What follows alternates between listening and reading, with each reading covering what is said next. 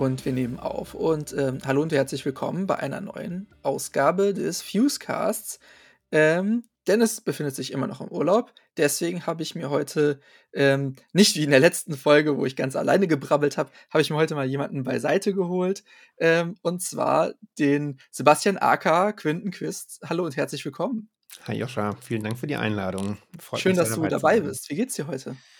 Gut, also dafür, dass wir den kleinen Freitag haben, ähm, doch relativ entspannt und ich freue mich trotzdem aufs Wochenende. Aber sonst äh, ganz gut, dass die Temperaturen etwas abgeklungen sind und man sich etwas erholen kann von den 34 Grad der letzten Tage. da sagst du was. Wie geht's dir? Ich hatte irgendwie, du hast, ähm, als wir über den Termin gesprochen hatten, geschrieben, dass du äh, eine Party gerade am Vorbereiten bist. Ja, genau. Ähm, es gibt einen kleinen Club in der Düsseldorfer Altstadt, das äh, Schickimicki, was eigentlich genau das Gegenteil von dem ist, wie es heißt. Und ähm, so 68 Quadratmetern ziemlich runtergekommen. Und ähm, da lege ich auf einer Rock- und Metal- und Post-Hardcore-Party auf seit ein paar Jahren. Genau, und da geht es dann Freitag, also morgen, dann ähm, in die nächste Runde. Und äh, da mir das letzte Mal meine Festplatte abgeraucht ist, ähm, musste ich dann noch ein paar Vorkehrungen treffen, damit dann auch wirklich genug Musik durch die Lautsprecher kommt morgen. Oje, absoluter Albtraum für jeden, der irgendwo einen Computer live einsetzen will. Ja, in der Tat.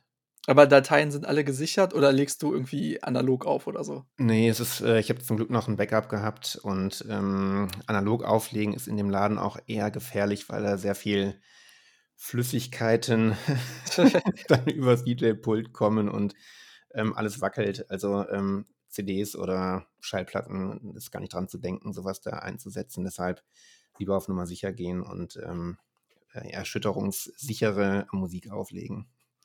Ja, ist ja auch ja, ich ich hätte jetzt fast gesagt moderner, aber das stimmt gar nicht unbedingt. Ja, ja. mittlerweile ist es ja, äh, äh, äh, fast moderner, wieder analog aufzulegen. Aber ja, alles hat alles irgendwie Vor und Nachteile. Mhm. Genau, ja. Du warst letztens, äh, beim beim Jera auch also, äh, ähm, erst muss man noch dazu sagen, ähm, ihr ihr kennt jetzt ihr, äh, Hörende ihr kennt jetzt das Gesicht vermutlich nicht vom Sebastian. Aber ihr habt schon ähm, ziemlich sicher oft äh, seine Perspektive wahrgenommen, denn ähm, er ist äh, Fotograf und steuert sehr viele Bilder beim Fuse auch bei, sowohl ähm, im, in den Printausgaben als auch beim Instagram-Account. Und jetzt gerade kürzlich warst du zum Beispiel auch beim Jera On Air ähm, und hast da fleißig alles fotografiert. Ähm, wenn du jetzt deine Stories verfolgt hast, dann, dann warst du nicht nur happy da. ja. Ohne jetzt nicht in Rage-Mode zu bringen. Nee. Was, war, was war denn los? Ja, also generell, ich bin nicht mehr so der Riesen-Festival-Freund. Vielleicht war ich sogar noch nie Festival-Freund. Wir haben uns jetzt auch mal ganz boomermäßig dann ein Hotel genommen, zehn Kilometer in äh, Entfernung und ähm, sind dann jeden Tag mit dem E-Bike dann zum Festivalgelände gefahren, was aber auch was sehr Meditatives gehabt hat. Ähm, ja, erstmal war es ganz gut, dass äh, Kevin noch dabei gewesen ist als zweiter Fotograf, ähm, weil wir einfach dann die Möglichkeit hatten, uns auszutauschen über die guten und die schlechten Seiten dieses Festivals. Und ähm, es gab wohl eine neue Presseorga, die nicht ganz so rund gelaufen ist, weshalb wir uns zum Beispiel einen Fotopass teilen mussten. Das hieß also, dass nur einer von uns jeweils in den Graben konnte und der Rest dann eben draußen äh, aus der Menge fotografieren musste, was gerade bei manchen Shows auf den Bühnen, wo es einen Graben gab, etwas schwierig wurde, wenn das Publikum dann dementsprechend abging. Ähm, dann war das natürlich das Wochenende, wo dann dieser Wolkenbruch äh, runtergekommen ist, beziehungsweise fing das Festival ja eigentlich Donnerstag an und endete Samstag. Donnerstag kamen wir an gegen 14 Uhr, da fing der Regen gerade an und hörte dann um 23 Uhr auf. Und ähm, ich glaube, jeder kann sich vorstellen, wie so ein Acker dann nach äh, einer Dauerberegnung aussieht. Ich habe dann irgendwann nach 30 Minuten meine Schuhe abgeschrieben und die eigentlich nur noch als Glasscherbenverhinderer an den Füßen getragen. Oh je. Also da war nicht äh, viel zu retten und ähm, die habe ich dann zu Hause auch zweimal gewaschen und die stinken immer noch. Ich äh, überlege immer noch, ob ich sie einfach wegschmeißen soll. Oh je, oh je. also, und es roch am nächsten Tag, am zweiten Tag, als dann die Sonne rauskam, dann dementsprechend, weil der Acker, glaube ich, dann irgendwann vor gut wenigen Wochen nochmal ge ja, gedüngt worden sein muss. Also es roch überall nach Jauche. Ähm, es wurde halt einfach nicht so richtig besser. Ähm, der Graben war vollkommen überfüllt mit Fotografen und Fotografinnen, ähm, dass man echt Platzprobleme hatte und dann blieben die Leute auf der Stelle stehen und ja, es war also ein Kampf mit, äh, mit dem Wetter und äh, dem ganzen Drumherum eigentlich. Und ähm, ja, wir sind zwar durchgekommen, aber es hätte irgendwie auch etwas runder laufen können. Ja, klingt so. Wie ist das Festival eigentlich so an sich? Ich hatte, äh, wenn ich nicht genau dann im Urlaub gewesen wäre, wäre ich, glaube ich, echt mal hingefahren, weil ähm, ich, ich weine immer noch bitterlich dem Kreuzrock, äh, dem Grußrock nach genau. ähm, in, in Belgien. Und ich habe das Gefühl, dass, ähm, dass das Jera schon irgendwie eine gute ähm, 'ne Lücke so ein bisschen füllen würde für mich, weil, äh, das Line-up irgendwie ähnlich ist. Die Entfernung ist eigentlich auch ähnlich. Ähm, kannst du Ja. das irgendwie beurteilen? Ja, das das stimmt. Also, ich bin in meinem Leben auch nur einmal auf'm, äh, Großrock gewesen. Das habe ich auch von 'ner belgischen Fotografin in Köln gelernt, wie es ausgesprochen wird, weil ja die Deutschen gerne Grölsrock sagen. Ja. Ähm, und es war musikalisch schon ähnlich. Witzigerweise habe ich vor vielen Jahren auch Parkway Drive auf'm, äh, Großrock gesehen und die waren ja jetzt äh, ach Quatsch, doch, ne, die waren dabei, genau. Ich habe es mir aber trotzdem nicht angeguckt, weil irgendwie ist die Parkway Drive-Zeit bei mir vorbei. Mhm. Aber, ähm, es gab 4 Bühnen, ähm, und, ähm, musikalisch ging's halt wirklich von, äh, ja, Beatdown Hardcore bis, äh, Metalcore, Post-Hardcore, Emo, Punkrock, war alles dabei. Also, ich glaube, das, ähm, musikalische Spektrum ist schon ziemlich ähnlich zum, äh, belgischen Ableger, den's ja, wie du auch sagtest, leider nicht mehr gibt. Ähm es war etwas kleiner, hatte ich das Gefühl. Es war also alles näher beieinander, ähm, aber wer halt eben, ähm, dem belgischen Festival so 'n bisschen nachtrauert, dem würde ich das Jera schon mal ans Herz legen, vor allen Dingen, weil es, ähm, glaube ich, sogar noch näher an der deutschen Grenze liegt als, ähm, das, äh, Großrock damals. Also, wir sind von Düsseldorf aus, ich glaube, 55 Minuten gefahren und waren schon da und, ähm, entspannt. hätte ich gar nicht gedacht, dass es so nah ist und dann hätten wir uns vielleicht auch das Hotel gespart und wären einfach jeden Tag nach Hause gefahren. Das wäre um einige 100 € günstiger geworden. Ja, ne, aber das, ähm, hat schon seinen Charme. Ähm, 'n befreundeter Fotograf sagte mir, ähm: „This is a festival from farmers for farmers.“ Und, ähm, so kann man sich das auch ungefähr vorstellen, auch wenn, ähm, die Versorgung da eigentlich, äh, schon ganz ordentlich ist. Cool. Bist du denn mit den Fotos zufrieden, die du mitgenommen hast am Ende, auch wenn's 'n bisschen trubelig war? Ja, also, ich hätte mir bei manchen Bands vielleicht gewünscht, dass grade wenn so Pyro eingesetzt wurde und das war dann bei den späteren Bands oft der Fall, dass man da 'n Hinweis bekommen hätte, auch aus Sicherheitsgründen, weil ich teilweise neben diesen brutal heißen Flammen gestanden habe, die einfach, weiß ich nicht, 20 Zentimeter weg waren von mir und, ähm, es gab keine Schilder, keine Hinweise, kein gar nichts. Und dann hätte man sich auch drauf vorbereiten können, dass man vielleicht in dem Moment lieber von hinten 'n Foto macht, als direkt vor dieser Flamme zu stehen. Ähm, aus irgendeinem, ähm, Impuls heraus habe ich dann noch mein Naturfotoobjektiv mitgenommen, also, so 'n, äh, super schweres, langes Rohr, mit dem ich dann ganz oft von hinten einfach Fotos gemacht habe, weil mir der ganze, ähm, Mob vorne zu wild gewesen ist. Und da sind überraschenderweise bessere Fotos rausgekommen, als ich erwartet habe, was, glaube ich, auch so 'n bisschen mit dem Thema der Editing-Verbesserung in Lightroom zu tun hat, weil da einfach die KI zum Beispiel beim Nachschärfen oder beim Entrauschen dann hilft. Das ist, äh, wirklich unglaublich gut geworden und dann konnten die Bilder auch, ja, sehr, ähm, schneeig sein, aber trotzdem konnte man die am Ende dann so glatt ziehen, dass es halt aussah, als ob man einfach auf 3 Meter Entfernung 'n Foto gemacht hat. Mhm. Bist du denn bei so, äh, Konzerten, unabhängig von Festivals ähm, bist du dann mit der Kamera lieber auf sichere Entfernung oder magst du's auch so richtig mitten in 'n Pit zu gehen? Ähm, also, mitten im Pit eher seltener, aber normalerweise bin ich gerne so nah wie möglich an den MusikerInnen dran, ohne denen jetzt die Kamera ins Gesicht zu halten. Also, ich glaube, mein Lieblingsobjektiv ist immer noch das 20 Millimeter, mit dem ich mich dann irgendwo an den Bühnenrand, äh, klemme, um halt einfach die ganze Person inklusive Instrumente drauf zu bekommen, weil das ist für mich halt das, was bei Konzerten zählt. Also, ich mache eigentlich sehr ungern diese Headshots, wo es dann einfach nur Mhm. für, ähm, Magazine halt 'n Kopf und 'n paar Augen braucht, damit dann einfach dieses Kindchenschema funktioniert und alle drin eben hingucken. Also, ich bin gerne nah genug dran, um einfach diese Gesamtszene mitzunehmen und, ähm, das war jetzt aber einfach bei diesem Festival nicht möglich und, äh, da habe ich mich dann auch mal verleiten lassen, halt dann Mhm. eben Oberkörper oder auch mal Gesichter zu fotografieren, aber dann die Bilder veröffentlicht, wo dann auch 'n bisschen Emotion dabei ist. Also, kein Beauty-Foto, weil dieser Musiker grade extrem nett gelächelt hat oder so. Ja, Genau. ich ich ich bin ja bei mir ist es mit den Konzertfotos, äh, 'n bisschen eingeschlafen. Früher habe ich das, äh, viel mehr gemacht, Mhm. aber da habe ich's schon doch immer auch genossen, einfach mal so richtig rein ins Getummel.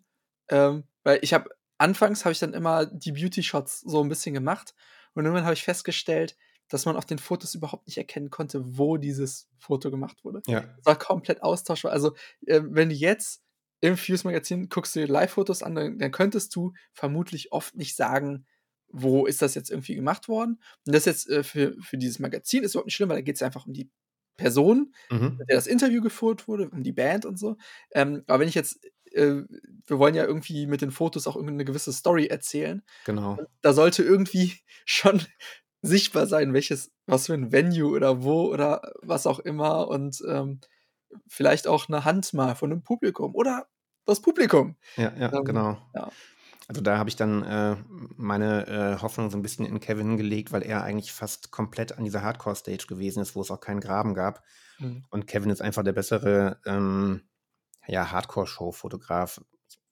Keine Ahnung, ich habe ihn auch so kennengelernt vor vielen Jahren bei so 'ner kleinen Turnstile-Club-Show und, ähm, das macht er halt seit Jahr und Tag sehr gut und ja, also, ich wenn ich von hinten fotografiert habe, dann habe ich auch mal irgendwie 'n bisschen Hinterköpfe drauf oder 'n paar Hände. Ähm, aber sonst ist es natürlich immer schwierig mit den Fotos, die ich dann fürs Fuse einsetzen könnte, dann Dinge abzubilden, die halt eben nicht die MusikerInnen darstellen. Denn, ähm, äh, Publikumsfoto und drunter zu schreiben, ähm, Publikum bei, äh, Enter Shikari, Ja, das würde ja keinen interessieren. Also, da fehlt noch so 'n kleines bisschen dieses Galerie-Ding, was, ähm, andere Magazine halt, die online dann eher vertreten Ja. sind, haben. Da muss man beim Fuse dann eben halt, ja, über Instagram zum Beispiel gehen. Genau, äh, wir fahren ja zweigleisig so 'n bisschen. Ja, ja, Und da genau. sind ja da sind ja auch jetzt grade, ähm, ich glaube, fast zeitgleich war das Resurrection Fest oder so. Da sind Mhm. auf jeden Fall innerhalb von einer Woche massenhaft, äh, Festivalfotos reingekommen. Ja, ja, Und, stimmt. äh, so Das war und ganz interessant zu sehen, wer dann einfach für fürs Fuse draußen gewesen ist und, äh, Fotos gemacht hat, von denen ich, glaube ich, sogar vorher noch nie gehört hatte. Also, Mhm. es war wirklich so 'ne eine Woche, wo dann irgendwie alles erschlagen wurde. Und, äh, mir fiel dabei besonders auf, wenn man Fotos von Sleep Token gehabt hat, dann hat man einfach die doppelte Anzahl an Likes, äh, dafür bekommen. Also, die Band geht grade einfach so unfassbar durch die Decke und wenn man irgendwie 'n bisschen Attention als Fotografin haben möchte, dann sollte man unbedingt ein Sleep Token-Foto gepostet haben. Ja, ich finde das auch immer interessant, wie unterschiedlich das sein kann, weil weil ich selber dann denke: „Ja, boah, die Fotos sind super nice von Band XY“ und dann, äh, kommt da irgendwie gar nicht so viel und es es ist so ganz viel geht g grade um den Moment. Was Mhm. passiert grade rund um die Band? Ja. Und ist das jetzt irgendwie, äh weil als ich zum Beispiel Fotos von Alexisonfire gemacht habe ich war mit den Fotos echt super zufrieden. Das war das 1. Mal, dass ich mit meiner neuen Kamera da fotografiert habe und so. Ähm, aber, äh, als als, ähm also, ich fand jetzt nicht, dass die außergewöhnlich waren, weil Mhm. die haben halt ihre Posen und die haben die halt gemacht. Ähm, ich fand die jetzt ich fand die cool, ich war sehr sehr happy damit, aber ich glaube nicht, dass ich damit, ähm, einen Award gewonnen hätte. Mhm. Die sind ganz schön durch die Decke gegangen bei bei Instagram. Na cool. Wahrscheinlich, weil's einfach so der richtige Moment dafür war. Ja, Und ja. war natürlich damals auch, dass jetzt grade wieder die großen Konzerte losgingen und man sich wieder in große Hallen getraut hat im Winter. Mhm. Das war ja auch 'ne lange Zeit anders. Ja, ja. Ja, aber da da sagst du schon was ganz Richtiges. Ähm, ich glaube halt, ähm also, ich ich gebe zu, das Foto von Sleep Token habe ich gepostet, ähm, um mal zu sehen, ob ich wirklich diese doppelte Anzahl an Likes bekomme und es hat bei Instagram geklappt. Also, das war halt so 'n kleiner Test von mir, weil ich echt bessere Sleep Token-Fotos hatte als das hier, aber das war halt 'n aktuelles. Und dann war ich dann ja am Montag nach dem Jera noch bei Kojo im Junkyard in Dortmund fürs Fuse. Und früher haben zum Beispiel Jump-Shots immer super funktioniert. Also, wenn irgendwelche Leute auf'm Foto in der Luft eingefroren waren, hast du halt Likes ohne Ende bekommen. und ich glaube, ich habe irgendwie sechs Fotos oder so hochgeladen und auf fünf sprangen die Leute in die Luft und ähm, der ganze Beitrag blieb unter 100 Likes. Also ich habe keine Ahnung, was Instagram da im Hintergrund tut, aber das, was früher mal funktioniert hat, das klappt jetzt halt leider einfach nicht mehr. also äh, ist es denn so, dass du schon versuchst, so ein bisschen die, den Algorithmus zu bedienen oder die, ähm, das, was funktioniert, mehr als das, was du selber cool findest? Oder ist das zufällig, schneidet das so, ist da so eine Schnittmenge? Ja, also ich glaube, früher war da mal so eine Schnittmenge. Heute ist das schwieriger geworden, aber in der Regel poste ich lieber die Fotos, die ich selber mag und von denen ich auch denke, dass die Personen, die abgebildet sind, sich darauf selber mögen. Also es ist mir immer ganz wichtig gewesen, dass ähm, das Fotos sind, von denen ich sagen würde, wenn ich dieser Musiker bin, dann fände ich das geil, wenn die gepostet werden und mich darauf zu sehen. Also mir hat mal jemand gesagt von einer kleineren Düsseldorfer Band, dass ich halt jede Band aussehen kann wie so ein Rockstar. Und ähm, das war irgendwie ganz cooles Lob für mich, weil ich über sowas nie nachgedacht habe. Aber ich, es gibt halt Leute, die posten halt Fotos von MusikerInnen, weil sie darauf lustig aussehen. Aber ich glaube, keiner möchte irgendwie, außer man ist vielleicht Knockator oder sowas, halt dann lustig auf irgendeinem Foto aussehen, sondern es soll ja auch irgendwie eine gewisse ja, Anmut vielleicht sogar haben oder so, so einen Rockstar-Appeal haben. Mhm. Und ähm, das ist mir dann am Ende wichtiger, als ob das jetzt irgendwie ein Foto wäre, was ähm, vielleicht viel für den Algorithmus tut oder irgendwelche anderen äh, Themenfelder abdeckt, sondern es soll einfach ein cooles Foto sein. Kriegst du denn viel Feedback? Weil, äh, also wenn, wenn man jetzt einfach fürs Fuse bei irgendeinem Konzert ist, dann postet man die Fotos. Kriegst du dann Feedback von den Bands selber? Kriegst du es oft? Oder, weil ich sag, ich frage nur, weil bei mhm. mir ist es eigentlich nie der Fall. Ja. Sehr selten, dass ich irgendwie mal ein Like von einem Bandmitglied bekomme oder irgendwie eine Wahrnehmung, außer es sind jetzt eher kleine Bands. Ja. Dann ist natürlich noch eine gewisse Dankbarkeit, aber die, wo bei jeder Show 15 Leute im Graben stehen, mhm. da habe ich äh, selten irgendwie Feedback. Wie ist das bei dir? Ja, also wenn ich jetzt schätzen müsste, dann habe ich vielleicht in einem von 50 Postings mal eine Reaktion von einer Band oder einem Bandmitglied. Ähm, zuletzt beim Jera war das ganz witzig, da haben, sie, haben mich dann John Coffey sofort angeschrieben, weil sie ein Foto ganz cool fanden, das auch jetzt nochmal irgendwie bei denen, glaube ich, in der Story war oder auf dem Profil sogar. Ähm, Frank Turner hatte mich angeschrieben, weil ich ein Foto gemacht habe, wie er ähm, seinen Rody ist es, glaube ich, gewesen, irgendwie auf die Wange, nee, nicht küsst, sondern er leckt die, dessen Wange ab, weil mhm. er irgendwie Geburtstag hatte. Das Foto wollte er unbedingt sofort haben. Mhm. Ähm, was hat man noch? Äh, ja, es, es, gibt selten Reaktionen. Ähm, manchmal finde ich noch irgendwo ein Like. Ich glaube, ich habe mal irgendwie vom Unearth Drummer ähm, dann noch eine Anfrage gehabt, weil das halt einfach so ein Tier gewesen ist und äh, er hat halt mit nacktem Oberkörper gespielt und dann konntest du halt dieses Seven-Pack einfach sehen. Und ich habe dann die Lichter so runtergedreht, dass er halt sehr wachsähnlich aussah. Und das fand er, glaube ich, einfach ganz geil, weil er halt aussah wie so ein Marvel-Superheld. Dafür ähm, hat er das ganze Jahr trainiert. genau. nee, aber die Reaktionen sind halt ähm, spärlich. Ich glaube, wie du sagtest, also bei kleineren Bands eher, bei größeren normalerweise nicht, außer die sind vielleicht selbst verwaltet. Aber äh, die haben vielleicht Leute, die sowas normalerweise managen oder schlagen sich mit anderen Themen rum, als die ähm, Beiträge zu überprüfen, in denen sie halt getaggt wurden. Mhm. Ich glaube, die Flut, gerade eben auch so an irgendwelchen Bots oder so, die halt dann einfach einen Hashtag verwenden, nicht so groß, dass du keinen Bock hast, alles durchzuschauen. Ich weiß nicht, wie das bei dir ist. Ähm, ich habe jeden Tag mindestens zwei Amazon-Gewinnspiele gewonnen oder ähnliches. Ähm, ich habe schon so viele iPhones, du. Ja, genau das. Ich kann drin schwimmen. Ja, ja. also äh, ich habe auch nicht nur einen Instagram-Account noch, sondern einer für die Band und ja, noch ja. einen separaten Analog-Foto-Account und so. Und ich äh, gewinne dauernd irgendwas. Ja, also äh, Bots ohne Ende. Mhm. Wo ich es wo echt manchmal interessant finde, ist, weil ähm, beim Printmedium, da ist es ja noch mal extremer, weil beim, beim Fuse-Magazin ist es echt so, so schwierig einzuschätzen oder nachzuvollziehen. Ja. Wer liest jetzt irgendwie die Texte, wer liest irgendwelche Reviews oder so. Mhm. Und ähm, deswegen freue ich mich da umso mehr, wenn manchmal, ähm, da kommen wirklich auch wenig, aber manchmal kommt Feedback darauf, dass sich Leute einfach freuen, über die Sachen, die ich irgendwie geschrieben habe. Ja. Manchmal waren das echt einfach nur so kurze Gedanken von mir, die ich runtergeschrieben habe. Und ähm, jetzt gerade kürzlich haben sich Intellectual ähm, über äh, Formulierungen aus meinem Review, weil ich das so ein bisschen so gesagt habe, so sinngemäß Stadionrock, aber halt in klein Mhm. ähm, und äh, in irgendwie DIY-Punk. Und das fanden die irgendwie ziemlich witzig ähm, und haben sich darüber gefreut. Und das hat mich wiederum gefreut. Ja, cool. Und ähm, genau, und äh, mit Intellectual gibt es ein Interview im aktuellen Heft in der 101 und in der 100 habe ich über das Album geschrieben. Und ähm, weil das so eine coole Band, wir haben ja auch viel über Benelux gesprochen, äh, die kommen ja auch aus, äh, ich hoffe, ich sage jetzt nichts äh, Falsches, aber die kommen aus den Niederlanden. Ähm, äh, ja, und äh, mit denen hat, ich hoffe, ich sage jetzt nichts Falsches, Dennis, ich, hab- ich habe ehrlich gesagt noch nicht reingehört, ähm, sich unterhalten. Und äh, in das Interview würden wir jetzt äh, reinhören und ich sag mal viel Spaß damit. So, hey everyone. Today in the podcast, I have a visitor from the Netherlands. It's uh, Willem from Antilectual. Hi, Willem. Hey, good afternoon. Thanks for having me. Much appreciated. Of course, of course. We met before on uh, some occasions, I think. We did at I remember Riez Open Air. Yeah, yeah, definitely. Riez Open Air. Yeah, Yeah. yeah. Was that the only time we met? I'm not sure.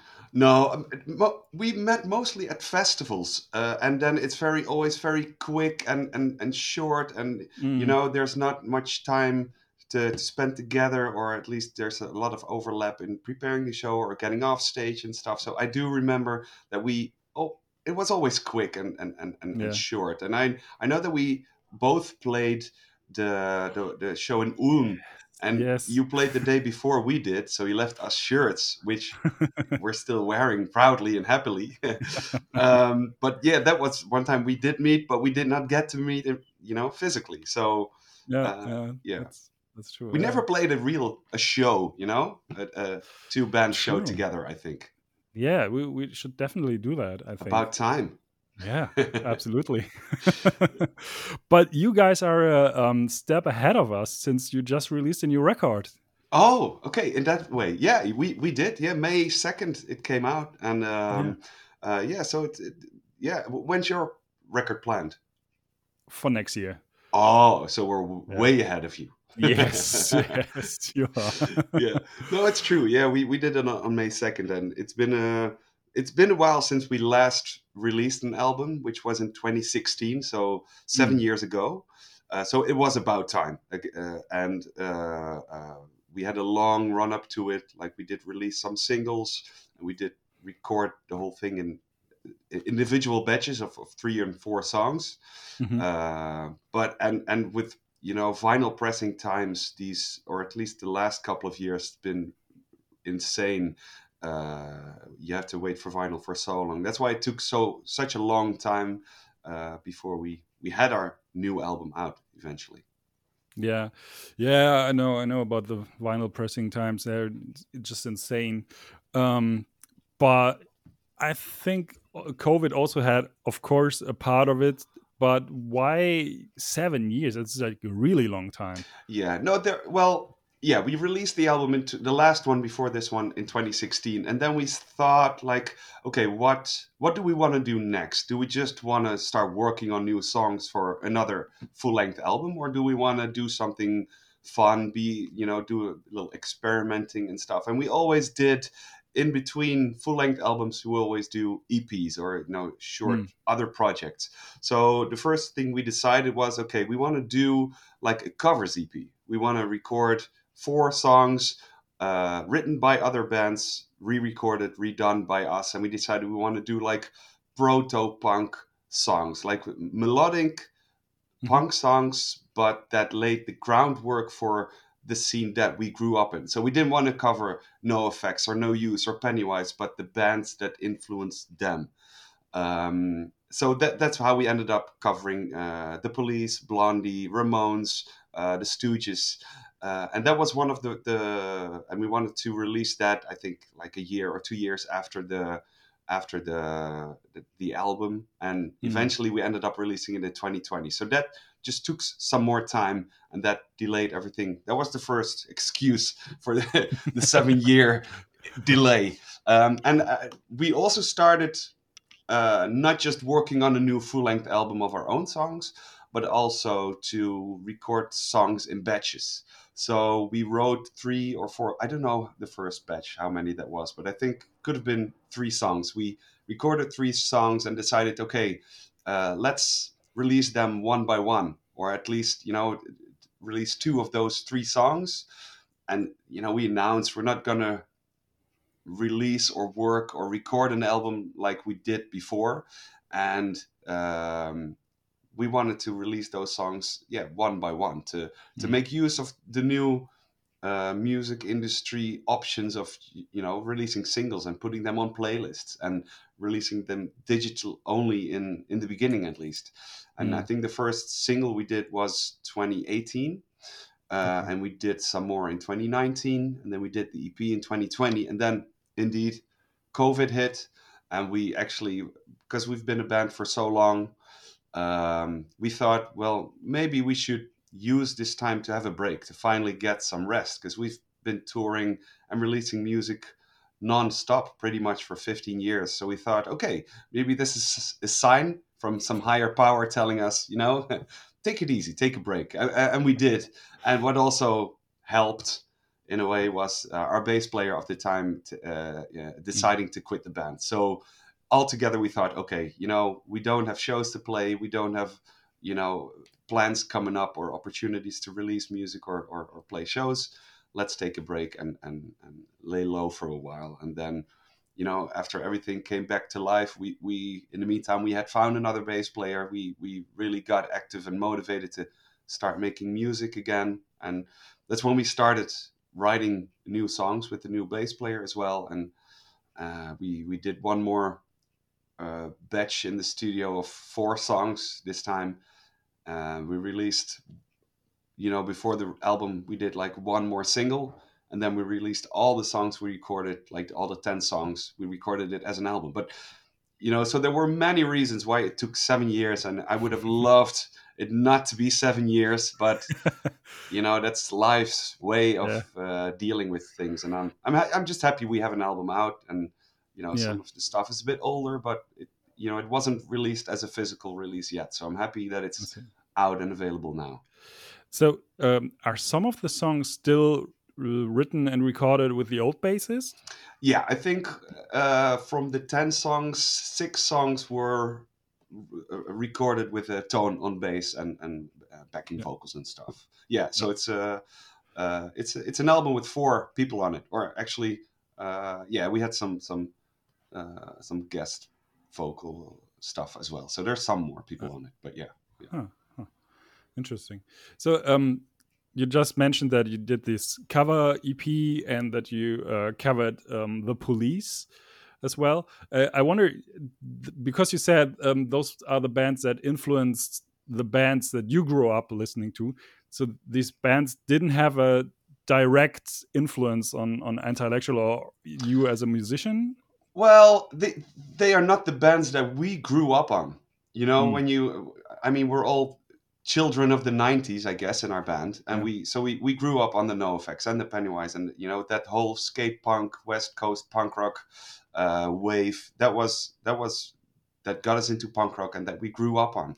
Um, but of course, you get in touch with with more music and the, the, the roots of the the, the the peoples that the people that you grew grow up on, and that's and of course also via radio. I mean, hanging on the telephone, you hear that on on on- the radio every every now and then. So that got us interested in okay, let's see if we if we can dive a bit deeper and not it we, would be a bit of a cliche to record the bands that we grew up on. Most of them are still active, which doesn't make sense anyway. So we thought let's let's take a, an extra step back and and and see if there are songs because I knew there were songs that appealed to me at least that have a similar vibe as to the songs and the the, the, the I don't know how do you say that like the vibe or the melody or the the progression the chord progression the way we write songs and I, I I had there were some songs that occurred to me that I thought okay they are you know they're proto punk or, or old punk or 77 punk or whatever you want to call it Hmm. but they have a certain melody or vibe to them that really fit our type of music, or at least I felt that way, and and the rest of the band does. So we thought it would be way more interesting to, to take four songs from that era and see what we can do with those. And yeah. um, you know, it, I think it's an interesting. It was an interesting project to mix older songs, older recordings of songs. Because, for instance, the Stooges song, the original recordings, they're very hard to listen to and to, to check what exactly they play and what parts, uh, you know, are, uh, are yeah. on the record. So that was very interesting to, to, to figure that out and to see what we were going to do with that and how to, you know, tr- translate them to, to modern times and to our sound. And it was a lot of fun to do so. So I, I hope people uh, appreciate that as well.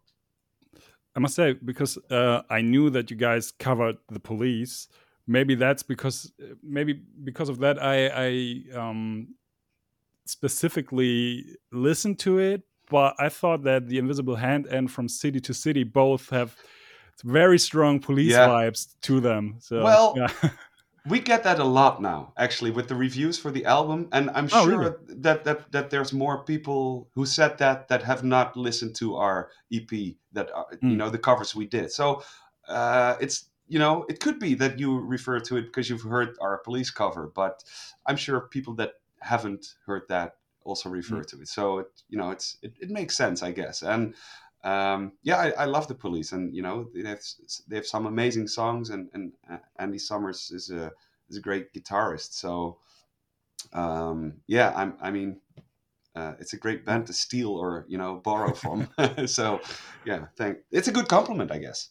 Yeah, yeah. I think I uh, the, I'm trying to remember when I first heard the Police. I think I was like 15 or 16, and I went to uh, to Spain for for summer camp, and there was a kitchen tent, and they had music blasting all day, and uh, I think they had a, a, the police tape on on constant repeat. All right, yeah. Actually, the the summer where I was introduced to to NOFX and all those bands as well, because the other people in the camp um, brought all brought mixtapes, and I was ah. like holy shit, this is a new world. a great summer. Yeah, nice. Yeah, absolutely. Yeah, well, it, it's funny that you say that because um, th- there's been a lot of police covers actually that that you mm. get. You know, if you P Diddy did the the "I'll Be Missing You," which uh, uh, my favorite. well, no, you know, maybe not, but you know, it's it's at least I think a, a way a lot of people get in touch with the police, uh, the mm. band. Um, and I, you know, I remember um, seeing Taking Back Sunday cover uh, I think it was Message in the Bottle, but I'm not completely sure, on like Jimmy Kimmel or something. I think that was on, on Punk Rock Vids. It was one of those videos you could download or check. And uh, I, that was one mm. of the the, the, the, the, songs that the police that I got in touch with after, you know, getting to know them through mainstream or, you know, the mm. P. Diddy cover or whatever. But um, yeah, so it's, it's funny that we covered them as well, I guess, in a way. Yeah. Uh, I always have to think about. Uh, do you know? Um, he's also from like the nineties. Uh, the, it's just one guy, but the band Atom and his Package. I yeah, I know. I know him. I've heard of him, uh, but I haven't really checked it in a long time. And I think it's especially live. It's a lot of fun to go. Yeah, yeah, it's hilarious. Him, right? yeah. yeah, but I had to think about because he had a um, he has one song, and the song is titled. Hang on, Sting cannot possibly be the same guy who was in the police. All right. yeah, yeah, yeah, yeah. Oh yeah, of course. Sting is a whole different thing. I mean, yeah, compare, yeah, yeah. No, yeah, I thought that, that was sense. really funny. yeah, yeah, yeah.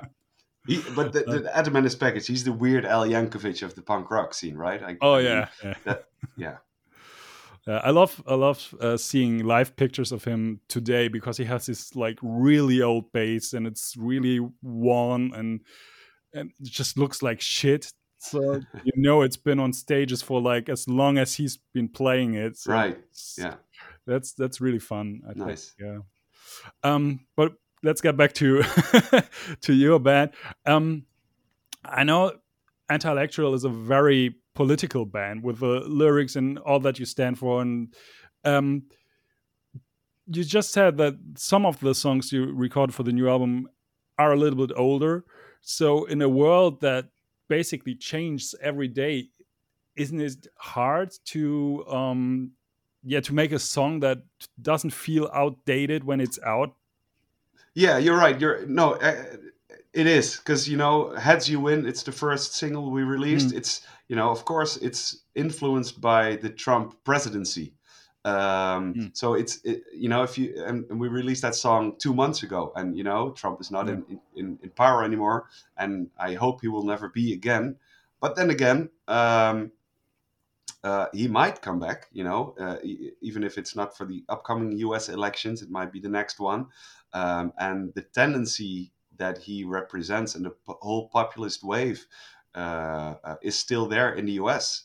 And it's not just still there in the U.S. I mean, it's happening in Germany as well, with the AfD now, you know, winning more and more elections and coming up bigger than ever, or I mean, at least for the AfD. And we have the same in the Netherlands. So even though it's a very concrete um, actuality that we wrote the, the song about, um, it's you know, it's it's it's more like something happening, at least over the last couple of years and the next years still to come. But it also fits within a tendency of, uh, you know, a right-wing politics growing and getting more and more popular. Um, I, I think after you could say maybe even after a neoliberal era in the 90s, there's a Mm. more conservative right wing movement growing uh, starting in the 2000s, you know, after 9 11 and stuff like that. And so it, you know, it fits in, in, in the bigger picture as well. Um, but it, it, the whole reason why we wanted to do singles was also because we could, you know, uh, write more uh, songs based on current events and Mm. also to to so you know of course it's a downside that if you put the song on the album a couple of years later it, it's outdated more but the fact that we could release that single a couple of months after we wrote it uh, you know that was the upside to it and Mm. you know it, it balances out so it, there's an upside to it and a downside but um I, and it goes for all albums. I mean, if you listen to a, any political album of 10 years ago or 20 years ago, I mean, it, yeah, it could be outdated, but there's still there are still truths in there as well, and uh, there's political waves and, and movements um, that are that are still accurate and still happening. I mean, in the Netherlands this weekend or last weekend, three days ago, there was a big uh, uh, slavery commemoration day. Oh yeah yeah yeah. Um, and it's a huge thing and the, the netherlands have only started to apologize for what's happened over the last couple of months because it's been 150 years since they abolished slavery in the overseas dutch areas. Um, so you know that's some political stuff will never be outdated because even though it happened in the past there are still remnants of it in the in, in current times and in the future so you know it might not be trump but there's the next idiot you know eh, coming up soon i'm sure so Yeah. yeah Yeah, yeah, yeah. I think so. I must say that that's something that I always looked um, looked on with a bit of envy to some uh, like hip hop artists that are able to hit the studio, come out with a track, and upload it the next day. Oh hell just- yeah yeah Oh, I, I'd love to do that sometimes because, yeah, I mean, something is happening, you feel inspired by it, or you want to make a song about it and you want to put it out and not hit the rehearsal room like for a couple of weeks and then book a studio and yeah it's taking months, like you said. So, no, yeah, Yeah. no and, and and i mean ideally i would love to record songs one by one you know so you can really Yeah. focus on one song finish it and release it but you know if you if you have to to, to set up drums in a studio for 10 or 12 songs uh that's i mean that's my financially personal only, nightmare.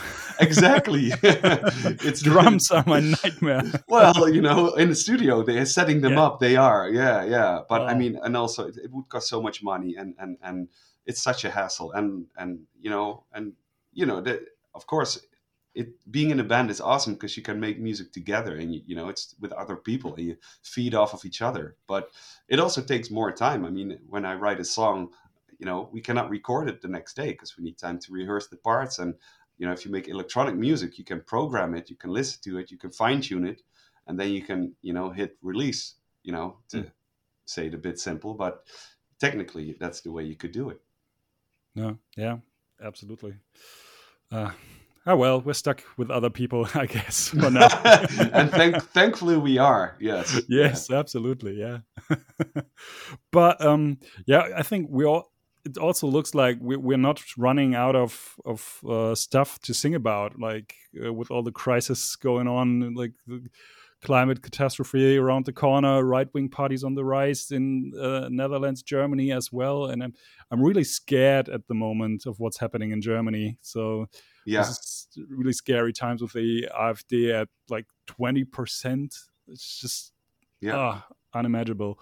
So yeah, so but on the other hand. it seems to be a good time for political bands because we have a lot of stuff to sing about. Right? Oh, there's so much inspiration. Yeah, yeah. No, yeah. It, it is true. It's very that's very double to it. Like it's um, um, yeah. I sometimes say like in a perfect band, our band in a perfect world, our band would not exist. You know, which is a mm. bit you know ironic, but um, uh, yeah. I mean, the the, the worse it, the world is doing, the, the the the more inspiration you get, and that's very yeah, very cynical maybe to say and to think. Yeah. And I, you know, I'd rather live in a world where we don't have any complaints and would not be inspired to, to write songs. But uh, um, yeah, that will never happen. I mean, you know, I'm not mm. naive thinking that you know we will one day have fixed all problems and you know we can live our happy lives and we'll all play ska music. So, you know, I don't think that's going to happen. I'm. Gonna quit. I'm going to quit. that happens. yeah, exactly. Yeah. I mean, no. Uh, but um, yeah, no, that's that's and that's also why um, I we as a band we try to stay positive and and you know mm. there's a lot of problems we discuss in our songs, but we also always try to to have a positive outlook and not just mm. be depressed or you know make get, get other people depressed by listening to our songs and mm. you know we, we owe it to ourselves to to you know to stay positive and happy and optimistic and we hope to translate that to other people as well and that they you know uh, that they get a, a, an optimistic outlook on the future and a, a positive message to make things better and not e- even worse. I mean i i totally understand why bands have negative lyrics content and outlooks and you know uh, not judging them for them or anything. Uh, but it that doesn't fit me personally not uh, the others in the band i think. Mm. and I, I enjoy or prefer having this type of message or role however you want to say sure. that uh, in our band being a bit optimistic instead you know despite our band name being called Antillectual but you know it's something else yeah. Um, but I, I, I don't know. I, I sometimes feel like um, there could be more protest music on protest songs because when I remember, like back in the day when we had bands like like Rage Against the Machine that were huge, like really big, that had strong political standpoints and and lyrics. Then the whole punk voter thing back in the day that Fat right. Mike started and something like that. And when I look at punk music now, I feel like there could be more and there should be more. I mean, there of course there are bands that are very political that are um, that are uh, very outspoken on stuff like that. But but I feel the majority of punk bands nowadays are way more uh, way more um, well I don't know. It's more like in they're, they're looking inside of themselves, and it's yeah. more like emotions, and I don't know. It's it's, it's crazy to me sometimes. Maybe yeah. it's just my point of view, but I mean, I there know. can also be uh, political aspects to mental states of people, you know, and mm. the, the, reason why they they are in a certain mental state, you know, if they they're having mental problems that can be caused by a bigger political societal picture, uh, of course. Um, but I but that's not necessarily seen as protest music. Uh, but and, and maybe it has something to do with the whole you know pandemic still. Like people are happy to be out of the trouble and the, the, the, the you know having lockdowns and not being able to go out not being able to make music or watch bands. And so maybe uh, there's some more you know upbeat positive music coming from that uh, because people can go out and do the things they want to do, go to festivals and you know go on vacation mm. and stuff like that, or you know in turn in into themselves and and, and the, the, the the heritage of the pandemic, what what it did to themselves and their their mental state, and maybe it's a reason uh, why it's happening. What you what you say that is happening. Um, yeah, it's it's always hard. Like I sometimes I, I find it very hard to imagine why not all music is political, you know, and and how yes. how it's possible that people at, at sing about other stuff at all. But then you know, people are different, and and also circumstances are different. I mean, I live a very privileged life in a privileged society. Uh, it, it's very easy also not to be political or not to care or not to think about other stuff. So hmm. um, you know, uh, it, it, it's I there's it's easy to make another choice. So I do also understand it, but I also don't understand it. so yeah, it's a it's it's a complicated matter. Yeah, it's it's. I mean, it's like if you're not outraged, right? exactly. Are you paying enough attention? Yeah. No, it's it's it's true, and um, um, oh, there's so many so many issues to it. Like it's also like if you want to be a band and that's one of the songs about as well like i think a lot of people don't want to be a political band because they don't want to dictate what others have to think or they don't want to persuade people into another opinion uh, hmm. because mm. a lot of people have like a very short minded uh, idea of what being a political band is about but we don't think that we should you know convert people into other beliefs Mm. Um, and and uh, so I think there's a lot of ways you can be a political band, uh, uh, other than what people think that being a political band is all about. Uh, so yeah, it, it, really depends on, on how you look at it. And as I said, like maybe even people singing about mental issues, there's it, it could be you know interpreted as political as well, to a certain extent. You know, not all of them, but I mean partly. Well, uh, I think you, I, you, could look at look at it like yeah. that. And I, I totally, I, I never meant to, to say that uh, songs about like mental issues or something like aren't important as well.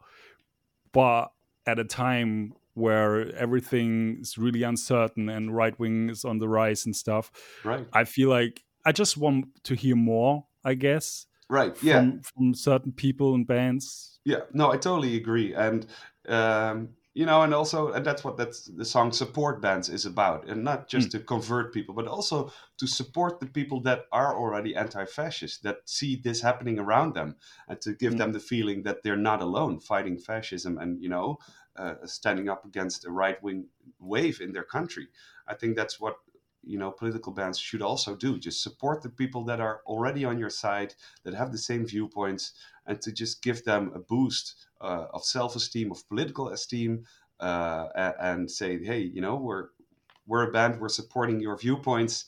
Um, you're not alone.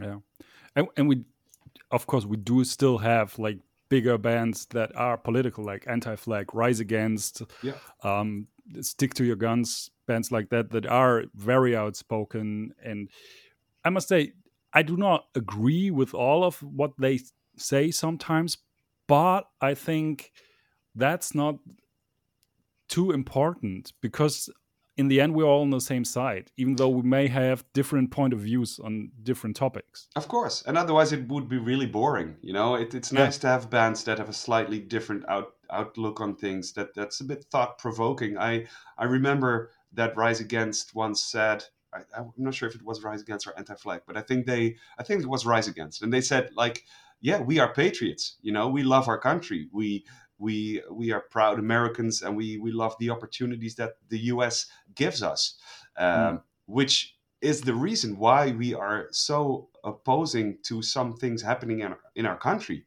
You know, so they they turn it around. They say, you know, we're we're not anti patriotic. We are very patriotic, and that's the reason why things should go better, why we should improve things in our country, why why hmm. change is needed and I think that's a completely different view compared to a band like Anti-Flag, for instance, or yeah. you know uh, other uh, more. I'm not sure if you should call it extreme or you know more leftist, but you know it, it's definitely another way of looking at things. Absolutely, yeah. Awesome. I think we have like half an hour full because that's normally what we aim for for the podcast. So, All right. Yeah, sure. um, I think thank you very much for your time. Hey, thank you very much for having me. Absolutely, and I really, really hope we um, we meet again at a show. we get to play a show together. Yeah. that would be amazing. Yeah, let's make it happen for sure. Definitely. Absolutely. Well, all right then. Uh, have a great day. Thank you. You too. Enjoy. Bye bye bye. Ja, das war unser Gespräch mit Intellectual. Äh, ihr neues Album heißt Together. Da geht es sehr viel um Community und ums Zusammenhalten und so. Und äh, du hattest auch erzählt, dass du ähm, Stichwort Community äh, jetzt auch bei, beim, beim Festival nochmal echt ein paar Leuten irgendwie Kontakt hattest. Genau, das, das war echt ganz lustig, weil ähm, ich mich super auf die Cancer Bats gefreut habe. Ähm, die Band, die tourt ja irgendwie gerade, ich glaube, die sind jetzt schon wieder zurück zu Hause, aber die sind ja wochenlang durch Europa getourt und haben echt alles abgerissen, vom kleinsten Club bis zur größten Bühne. Und ähm, ich hatte eine Woche vorher noch äh, mit meiner Band sogar mit der Band zusammengespielt. Wir waren dann ein kleiner lokaler Support in Düsseldorf. Das war echt ganz cool. Und den ähm, Gitarristen, ähm, Tourgitarristen Jackson habe ich dann auf dem Field dann quasi getroffen und ähm, er hat mich auch erkannt und wir haben kurz gequatscht. Dann ähm, war es echt ganz witzig, weil ähm, ich vor vielen, vielen Jahren mal ein ähm, Pärchen aus Belgien kennengelernt habe, ähm, Els und ihren Mann Glenn. Da haben wir mal versucht, ähm, zweimal in Folge zu einer Show von Bridge to Solace nach Budapest zu fahren, wo wir auch immer gewesen sind, aber diese Shows wurden immer kurz vorher abgesagt. Und das ist jetzt schon knapp, oder das ist, glaube ich, jetzt schon zehn Jahre her. Und wir haben uns immer mal wieder getroffen und die beiden habe ich auch auf dem Festival wieder getroffen. Das war echt super sympathisch und hat mich sehr gefreut. Und ähm, Els äh, moderiert noch so eine ähm, Themenbühne auf dem IPA-Fest. Also diese Connections unter den Festivals sind irgendwie auch da. Also man besucht die anderen Festivals und ähm, macht dann halt ein bisschen, hat eine gute Zeit einfach. Ähm, dann habe ich ähm, bekannte, bekannte oder befreundete Fotografen vom Euroblast getroffen, Ingvi und seinen Vater Jus. Das war echt cool. Ähm, und das erste Mal habe ich dann auch ähm, Jana, äh, die bei Instagram Synapsengift heißt, dann getroffen, ähm, inklusive Peter, der Lost Realist. Ähm, den habe ich leider aber nicht persönlich getroffen, obwohl wir im selben Graben gestanden haben. Aber irgendwie war immer so ein Chaos, dass ähm, man die Leute nicht richtig wahrgenommen hat. Also am Ende ist das Jera ähm, noch sehr persönlich und ähm, man kann auch mit den Leuten auf den, auf den Wiesen halt super Kontakt aufnehmen. Das ähm, ging so schnell, wenn du mit der Kamera rumgelaufen bist, haben auch alle immer Daumen hoch und äh, yeah, nice pictures und irgendwas. Also es, ähm, es lohnt sich schon mal da vorbeizuschauen und dann für sich herauszufinden, ob das Jera jetzt zum Beispiel besser geeignet ist für einen als das Rock am Ring oder so. Da liegen halt Welten dazwischen. Mhm. Ähm, es ist aber eigentlich so ein kleines, großes Festival in komprimierter Form, könnte man sagen. Aber das ist halt auch das, was ich, was ich irgendwie bei äh, kleineren Festivals, was ich jetzt auch wieder bei ein paar Konzerten sehr geschätzt habe, dass man auch mal spontan in Leute rennt, Leute mhm. sieht, die man schon lange nicht mehr gesehen habe, hat. Und hatte ich ganz extrem bei äh, beim Pascal-Konzert zum Beispiel. Da ja. habe ich, das, das, das, das war ja verhältnismäßig klein und ich habe so viele Menschen getroffen, die ich irgendwoher kenne, mhm. äh, von früher, von nicht so lange her, mit denen ich gearbeitet habe. Ähm, also da, da war es wirklich ganz, ganz extrem. Und natürlich bei sowas wie Alexis on Fire, da, da, da trifft man seine halbe alte MySpace-Freundesliste. Äh, ja, das kann ich mir vorstellen. ähm, und, äh, aber ja, das, das ist echt äh, immer wieder schön, wenn, wenn man so dieses, dieses Community-Feeling hat und es sich nicht zu sehr verläuft. Ja, total. Und äh, wir haben auch noch irgendwie Freunde aus Düsseldorf getroffen, einen Bekannten, der auf so einer Bühne neben dem Burgerstand gespielt hat. Es gab wohl von diesem Burgerstand eine Bühne. Ich weiß nicht, wie viel da sonst drauf gespielt haben, aber der ist halt mit einer britischen Band, glaube ich, da aufgetreten. Name wieder vergessen leider. Der ist halt so ein Tausendsasser, der auch bei Sonderschule äh, Gitarre spielt und bei tausend anderen Bands Bass. Und ähm, das war einfach total nett, einfach so viele Leute um sich rum zu haben, die man kennt, die man aber jetzt nur sporadisch sieht, aber von denen man weiß, dass die gerade eine gute Zeit haben. Also auch eine alte Arbeitskollegin übrigens, die ähm, meine Fotos danach gesehen hat und sich jetzt halt immer regelmäßig das Fuse-Magazin holen möchte und schon Ox-Abonnentin ist. Also die hat gesagt, coole Fotos, ähm, ich schaue ins Fuse auf jeden Fall mal rein. Also Mission erfüllt. Ja, das gefällt doch unseren Werbekunden. Und das gefällt, nein, das gefällt uns vor allem sehr. Ähm, vielen Dank, dass du äh, heute dir die Zeit genommen hast, um ein bisschen äh, eben von den Festivals zu erzählen, ein bisschen zu quatschen. Und ähm, ja. Sehr gerne. Vielen Dank für die Einladung, Joscha. Und äh, danke an alle, die bis jetzt zugehört haben. Und ich sag mal, wir hören uns in der nächsten Episode. Macht's gut. Ciao. Ciao.